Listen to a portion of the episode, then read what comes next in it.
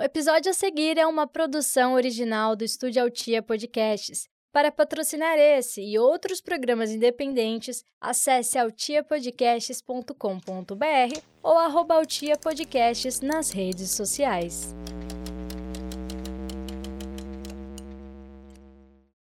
Esse programa é um jornal fictício que não tem compromisso algum com a verdade e que tem como único intuito propagar o caos e a desinformação. Ele também pode conter gatilhos emocionais, então se você é uma pessoa ansiosa, deprimida ou simplesmente fica abalado com a ideia de que todas as pessoas que você ama vão morrer, ouça por sua conta e risco, ou não ouça. Se você está ciente e deseja continuar, permaneça na linha após os sons captados pela sonda espacial Juno da NASA, num sobrevoo ao redor de uma das luas de Júpiter.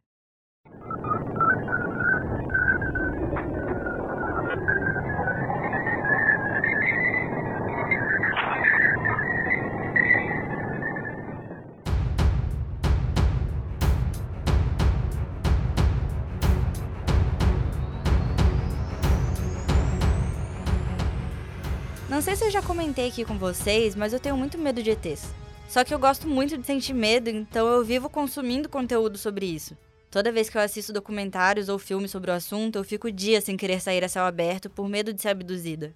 E recentemente, ser abduzida deixou de ser um medo e se tornou uma esperança, porque o planeta Terra está cada vez mais inabitável e a gente não tem mais para onde ir.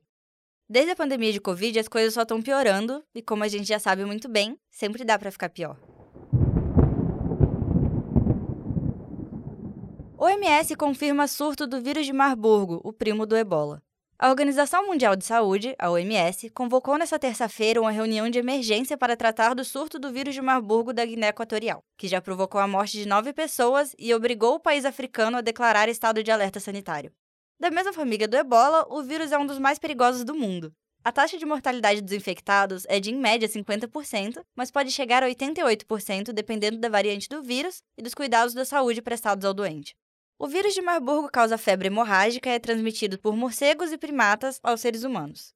Entre humanos, o contágio ocorre por meio de fluidos corporais de pessoas infectadas ou por superfícies e materiais, como roupas de cama.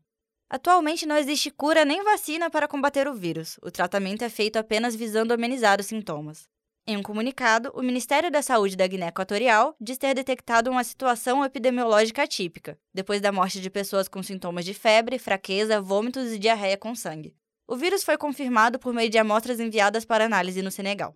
Até o momento, as autoridades já relataram nove mortos e 16 casos suspeitos, dos quais 14 são assintomáticos e dois têm sintomas leves. Além disso, 21 pessoas estão em isolamento e sob vigilância por terem tido contato com os mortos, e outras 4.325 estão em quarentena em suas casas. Está cansado da constante ameaça de uma nova pandemia que pode matar todos ao seu redor e destruir todos os seus sonhos? Nós da TV Box não temos solução alguma para isso, mas oferecemos distrações para que você possa assistir tudo o que você quiser no conforto do seu lar de forma ilegal, sem pagar mensalidades ou assinaturas. Você encontra a TV Box no camelô mais próximo de você, com preços variados porque depende muito do humor do vendedor. Corre que é por tempo limitado, hein?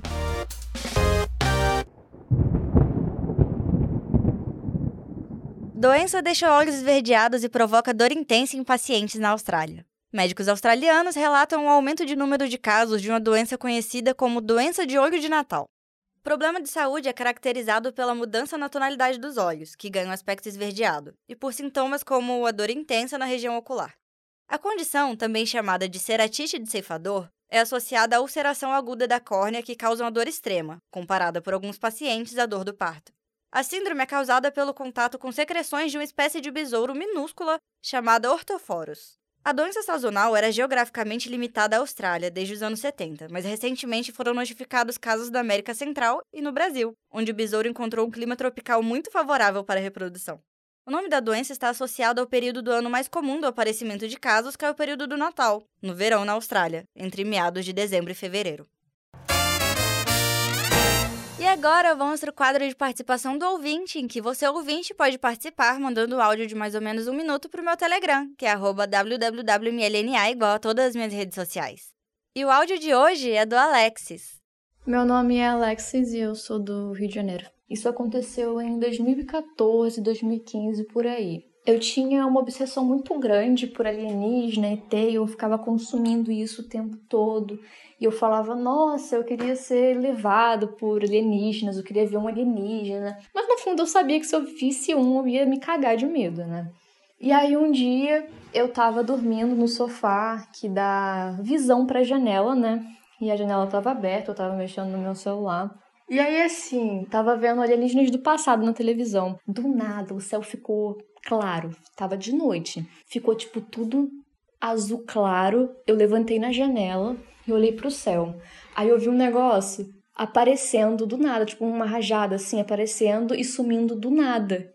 E, tipo, ficou escuro de novo. E, e, mano, até hoje eu não sei o que é aquilo, mas eu chorei tanto. e fui acordar minha mãe.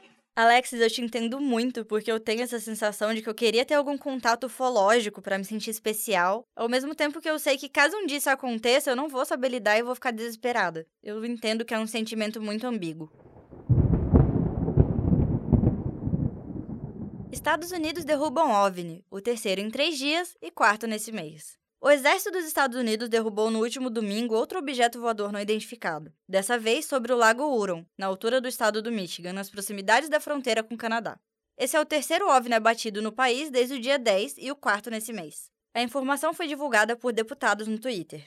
Eles informaram que o Departamento de Defesa americano confirmou a medida. Horas antes, o país havia fechado temporariamente o espaço aéreo sobre o Lago Michigan, no norte do país, por motivos de defesa nacional. A medida foi tomada nesse domingo por um curto período de tempo e o anúncio da liberação foi feito pela Autoridade de Aviação Civil Americana.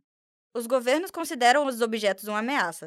Segundo o porta-voz do Conselho de Segurança Nacional dos Estados Unidos, os objetos abatidos tinham um tamanho aproximado de um carro pequeno e voavam a cerca de 12 mil metros de altura. Mas todo esse alarde tem despertado uma certa desconfiança porque o governo estadunidense nunca admite nada relacionado a OVNIs, aliens ou extraterrestres. Pesquisando um pouco mais a fundo, nossa equipe chegou a alguns especialistas que concluem que todas essas notícias envolvendo os OVNIs não passam de uma cortina de fumaça para o que realmente deveria nos preocupar.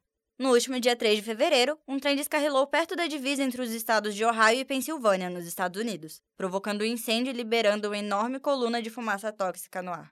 O acidente está sendo apelidado de Chernobyl americano. A composição com 150 vagões saiu do seu trilho e causou um vazamento de cloreto de vinilo, um produto químico usado na fabricação do plástico PVC. Cerca de 50 vagões descarrilaram, sendo que 20 deles transportavam a substância. O produto é altamente inflamável e cancerígeno, podendo gerar sérios danos ao pulmão se for inalado. Diante da emergência, mais de 2 mil pessoas da pequena cidade de Palestina do Leste, em Ohio, tiveram que deixar suas casas às pressas. Para controlar as chamas e evitar uma grande explosão, o material foi liberado no ar por meio de uma queima controlada. As chamas foram contidas apenas cinco dias após o acidente. Em nota, a empresa responsável pelo trem afirmou que está trabalhando com as autoridades para amenizar os danos ambientais. Já a Agência de Proteção Ambiental dos Estados Unidos afirma que está fazendo contínuo monitoramento do ar no local. Na última terça-feira foram detectadas substâncias perigosas na atmosfera. Na internet estão surgindo inúmeras teorias conspiratórias que afirmam que o acidente com o trem foi mais grave do que as autoridades estão realmente informando.